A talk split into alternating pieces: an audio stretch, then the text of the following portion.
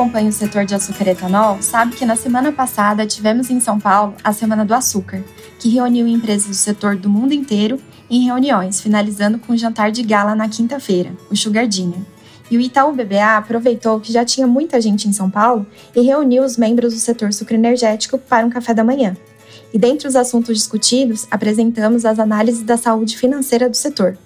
E por isso hoje, eu, Annelise, analista de açúcar e etanol do Itaú BBA, vou conversar com Guilherme Novaes, gerente da área de crédito do Itaú BBA, para compartilhar os principais pontos da análise nesse Prosa Agro.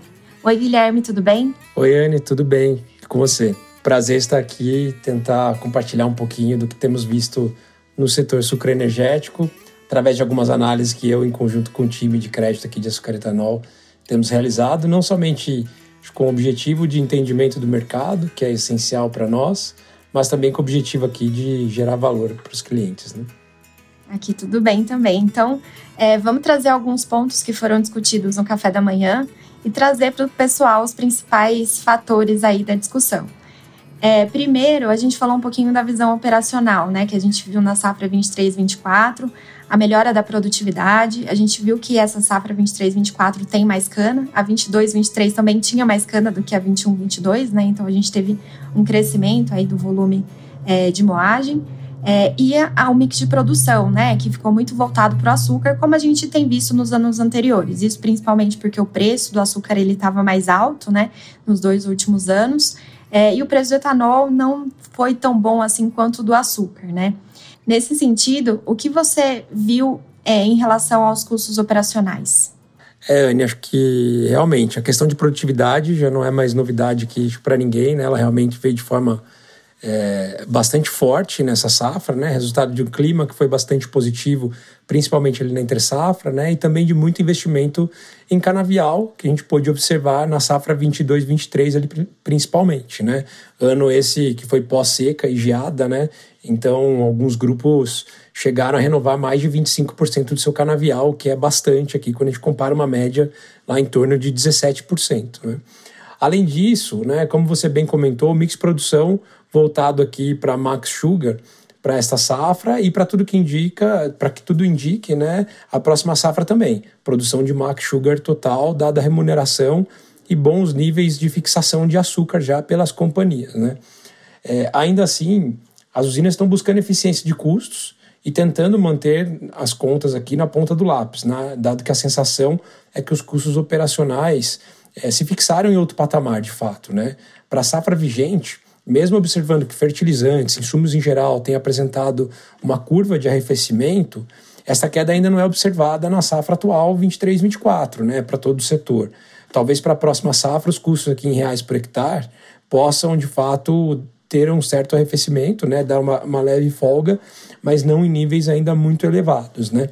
É, quando a gente faz uma avaliação pontual, a gente brinca aqui no caso a caso, né, é, pudemos observar sim alguns grupos com redução de alguns custos, como trato e plantio aqui por hectare. Né? No entanto, a avaliação do setor, é, existe uma disparidade é, no setor que é bastante grande, né? dependendo aqui do momento em que a companhia fez a aquisição do produto e a sua capacidade de negociação de fato. Então, importante sempre fugir um pouco da média e fazer a avaliação pontual, que alguns grupos estão conseguindo já uma redução, mas em sua grande maioria deve ficar de fato para a próxima safra aqui na nossa avaliação. É, eu acho que no começo da safra 23-24 a gente tinha uma visão de que teria uma redução dos custos, né? É, que quando a gente olha Exato. agora, isso não aconteceu. Perfeito, exatamente. E aí, é, olhando agora, entrando na parte de indicadores financeiros, né? Com o aumento da moagem em 22, 23 e em 23, 24, a gente teve muita mudança em relação ao EBITDA e ao fluxo de caixa? Eles melhoraram?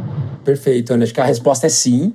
Melhoraram na safra 23, 24 em comparação tanto com 22, 23 como as safras pré-pandemia, né, Anne?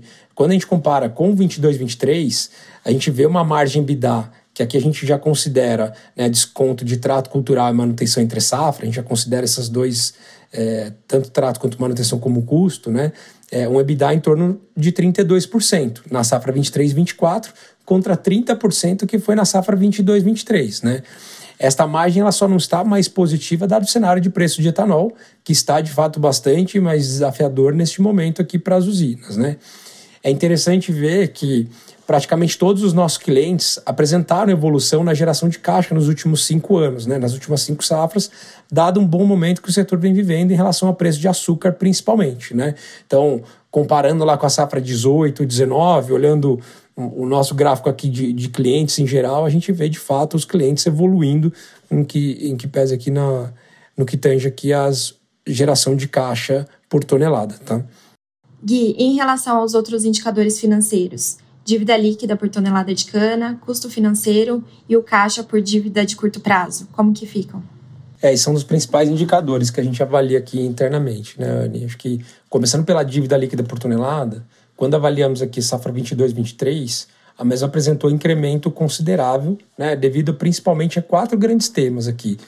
Uma leve redução de geração de caixa, quando comparado com a 21-22, né, puxada por custos mais elevados, como a gente acabou de falar, e moagem aqui sem grande recuperação frente ao que era esperado por todo o setor, né?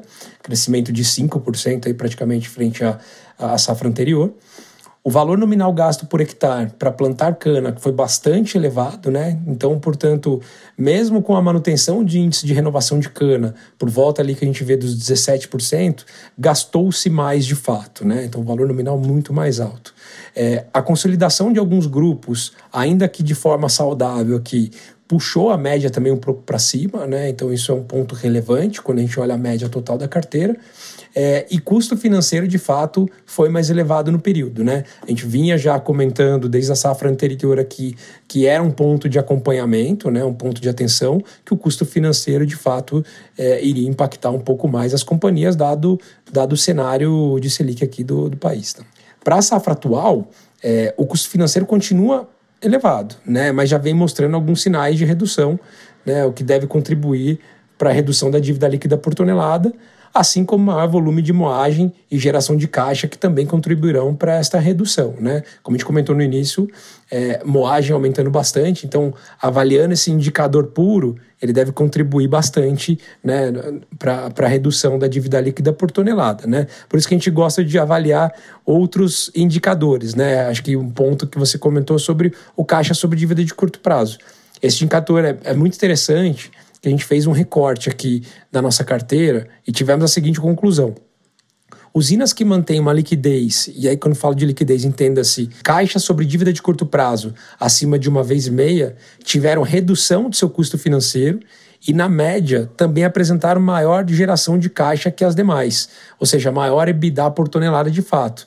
O que, que a gente quer dizer aqui né, com essas conclusões? Usinas com liquidez têm maior poder de negociação em toda a sua operação, em todo o seu ciclo, e esse é um indicador que teve uma ligeira queda nessa safra. Né? Portanto, na nossa visão, é importante o trabalho de manutenção dessa liquidez bastante robusta para eventuais volatilidades futuras de mercado e também para aproveitar oportunidades. Né? A gente sabe que o mercado é bastante volátil, está positivo agora, principalmente no açúcar, garantindo a liquidez, as usinas devem ter um período de longo prazo mais estável. Beleza, Gui. E por fim, quais os pontos que você acredita que a gente deve acompanhar mais de perto? Tem alguns que são mais uh, recentes, né? E que estão mexendo um pouco mais no mercado nessas, nesses últimos meses, né? Então, acho que o primeiro, que é o aspecto regulatório e políticas públicas, né?